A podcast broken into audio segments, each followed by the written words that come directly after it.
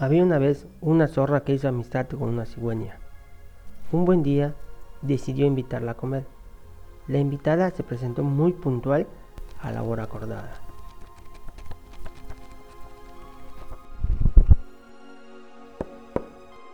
Bienvenida, pase señora cigüeña, dijo la zorra.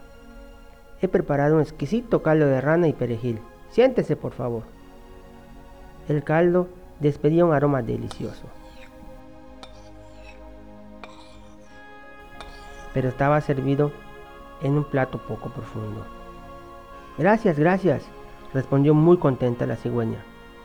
Pero de pronto se dio cuenta de la broma de mal gusto que le estaba jugando la zorra, pues con su largo pico, por más que se esforzaba, no lograba comer por la forma del plato.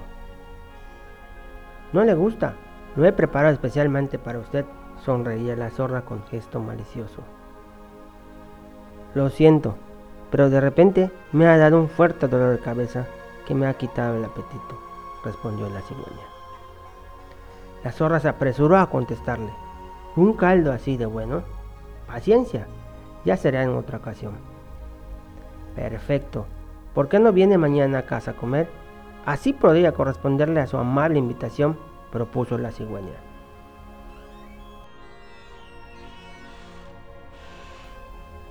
La zorra se presentó en la casa de la cigüeña. Se le hacía agua a la boca.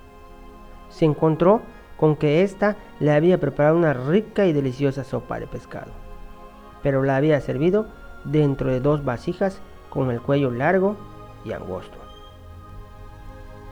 Así, mientras el ave, gracias a su pico, lamía hasta el fondo de la vasija, la zorra tenía que renunciar a comer. Mientras la zorra regresaba a su casa muerta de hambre,